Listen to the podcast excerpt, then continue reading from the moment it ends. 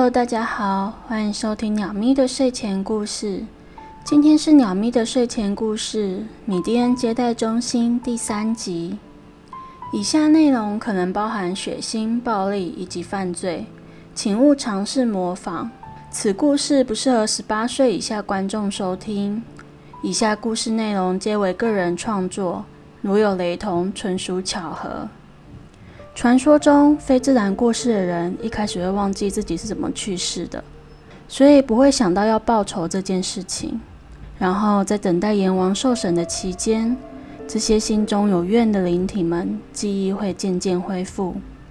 等到受审当天，这些灵体到了阎王殿，因为脑中过世前的经历已经很清晰了，所以个个都在阎王殿申冤，申冤不成便大闹阎王殿。因为这类的事情层出不穷，最后阎王受不了了。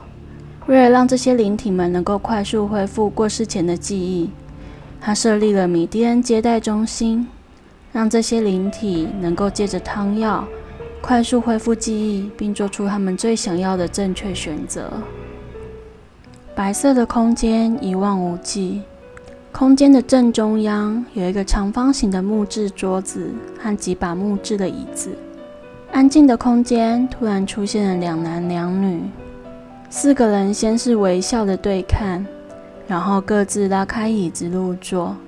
其中一位是白发、留着络腮胡的中年男子，开口说：“过两天会有一个新的 case，一次会来三个。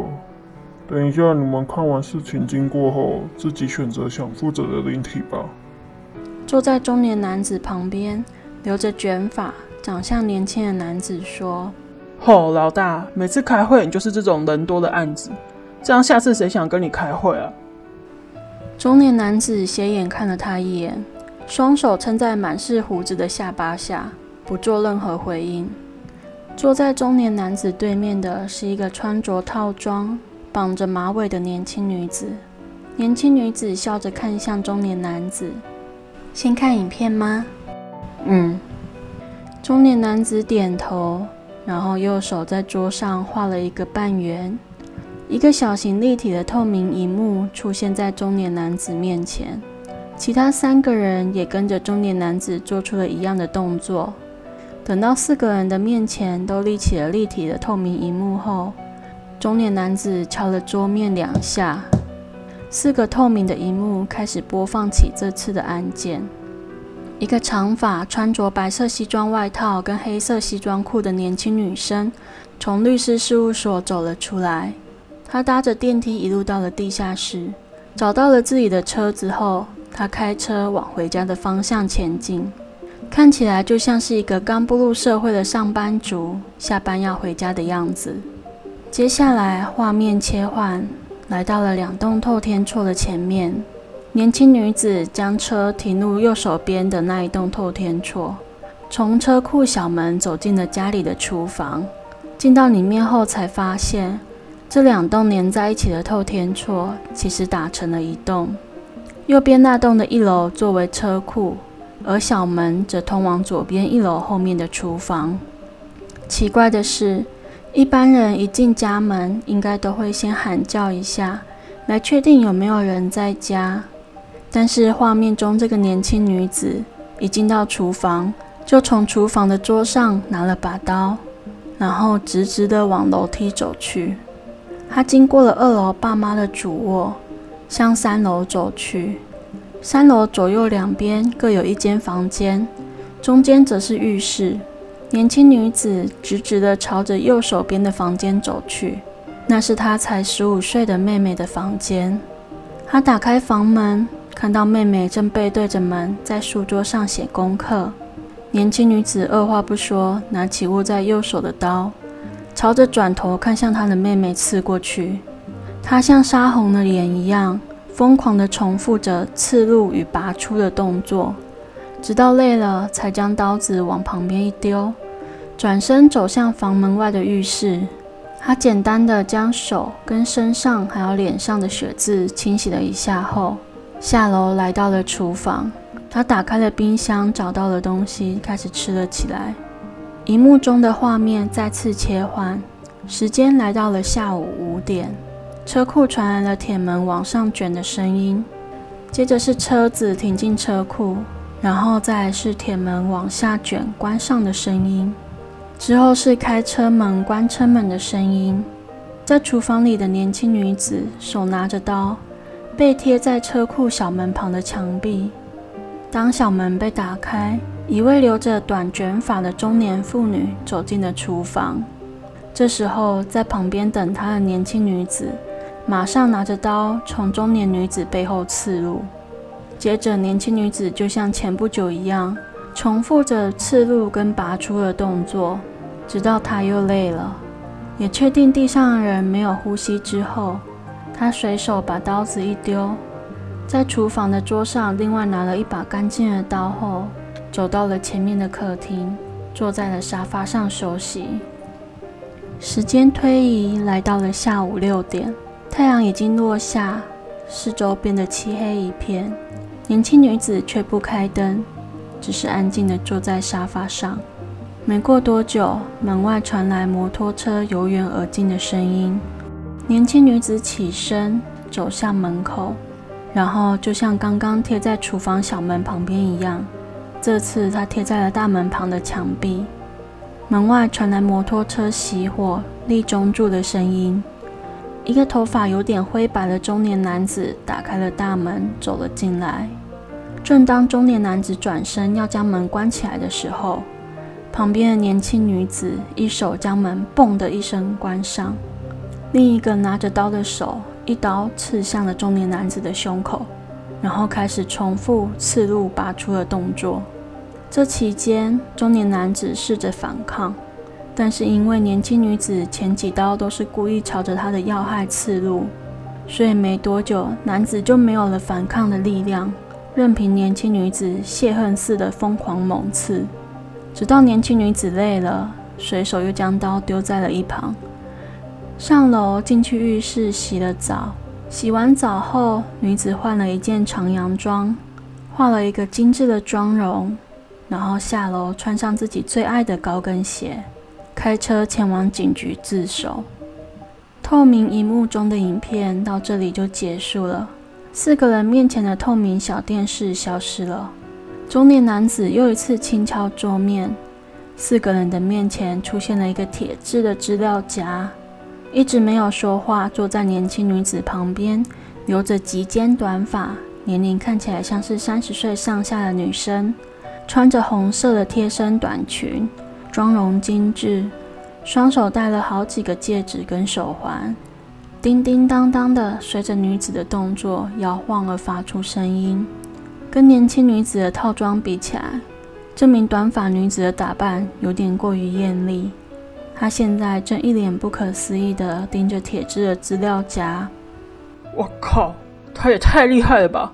一个女孩子干净利落，连续解决家里的人，她是间谍还是当过兵啊？她那么瘦，怎么可能啊？穿着红色贴身短裙的女子开口，用男人的声音说出了刚刚那些话。坐他对面的卷发年轻男子皱着眉头看着他。哎，钟日轩，你要变就变完整一点，会出戏耶！被喊出本名的钟日轩气得脸涨红，差点拿桌上刚出现的铁质资料夹丢过去。谢生啊，你住海边啊，胆子变那么大，还敢直接叫我的名字？不是叫你以后看到我变女装都要叫我萱萱姐吗？还有那个没大没小的态度是怎样啊？老子怎么说，职位都比你大。坐在钟日轩旁边的年轻女子连忙抱住钟日轩，想安抚他的情绪。哎呀，萱萱姐，大人不计小人过，他就是那个样子，讲话都没有经过大脑，不要跟那种人计较啦，不要生气，不然会有皱纹啦。钟日轩狠狠地瞪着对面的谢胜安，要不是小妍帮你求情，我今天一定打爆你。对面卷头发的年轻男子翻了白眼：“叫名字不行吗？外国人不管几岁都叫名字，而且现在工作制度不一样了，好吗？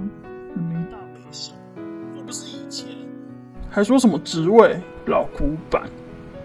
钟日轩原本逐渐变回粉红色的脸，在听完谢胜安的话后，秒速变回大红色。老古板，你说我老古板？你是外国人吗？你是外国人吗？想当外国人，你怎么不跳槽去另外一家公司啊？还是你的法力不够付运费啊？没关系，我们来打一架啊！打完我好心一点把你丢过去，还省运费。看我，你那什么表情？你那什么表情？臭小子，你死定了！小燕，你放开我，我要在他跳槽之前跟他好好打一架。看着谢胜安露出鄙视、看白痴的表情，钟日轩气的头顶都冒烟了。啊，轩轩姐，冷静冷静，不要激动，不要激动。他就都只出那张嘴而已啊！你认真就输了啦！啊，萱萱姐，这资料夹打人很痛啦！不要啦，冷静啦，生气会老会老。小妍就快抓不住钟日轩了。老大，老大！小妍转头看向老大，为什么你有茶啊？不要再喝茶了，你在看戏哦！快来阻止啦！老大慢慢的放下手中的茶杯。摸了摸自己精心保养、非常柔顺的络腮胡，伸手拿了茶壶，将香气浓郁的铁观音倒入杯中，然后将茶壶放回桌上，右手顺势的在桌面敲了几下，然后就看到钟日轩的椅子从椅背后面变出一堆金色的绳索，每条都往钟日轩的身上缠。小妍看到后，赶紧放开钟日轩，离他远远的。小妍的心里 always 在想：靠背是金仙绳，被绑到是很难挣脱的诶，就算解开了，法力也会在解开后四小时内都无法使用。这开玩笑吗？这对法术的重度依赖者的他们来说很打妹耶。谢生安看着被金仙绳捆绑的钟日轩，刚开口想要嘲笑他，一个粉红色的奶嘴就凭空出现，直接往他的嘴里塞。拔都拔不掉，那个是陈静茹特制的奶嘴，粉红色是给女宝宝的，蓝色则是给男宝宝。陈静茹的工作是负责将孩子送到求子的爸妈手中，在送出去之前，孩子都由她自己一个人照顾。但是要照顾的孩子实在太多了，陈静茹却只有一个人，根本就忙不过来。所以在她经过了七七四十九天的研究之后，特制的乖宝宝奶嘴诞生了，它有传递讯息的功能。宝宝想要什么，奶嘴就会传讯息给陈静茹知道。而分成粉跟蓝两种颜色，只是单纯的区分性别。送子的时候可以直接认奶嘴的颜色，小孩抱了就走，节省时间。谢山有点激动，奶嘴还是粉红色的。谢尚安想起身跟坐在旁边的老大抗议。可是他才刚起身，一条金色的绳子就从椅子后面伸到他的面前，上下晃动两下，像是在跟他打招呼。谢尚安看到之后，瞪大了双眼。他狠狠地瞪了老大几眼之后，才又慢慢地坐回自己的位置上。钟日轩看到谢生安的表现，哼，胆小鬼！突然，一个蓝色的奶嘴出现在钟日轩面前。奶嘴先在空中向后退了几步，奶嘴的头则是上下左右移动，像是在瞄准钟日轩的嘴巴。待确定方位后，奶嘴突然向前冲刺飞行，朝着钟日轩的嘴巴飞去。小晨晨！钟日轩在奶嘴冲过来的那一刻大喊，他看着停在自己嘴前的蓝色奶嘴，求生意志突然提高很多。工作吧，我们工作吧，我最爱工作了。谢生安鄙视地看着对面瞪着自己的钟日轩，突然，他们听到老大说：“那三个灵体离开身体有一段时间了，应该什么都想起来了。”钟日轩跟小妍异口同声：“什么？”好啦，今天的故事就先到这里喽。因为这次的故事比较长，所以会分集来说。不然鸟咪的喉咙真的没有办法。希望大家喜欢米蒂恩接待中心这个系列，那我们下集再见喽，大家晚安。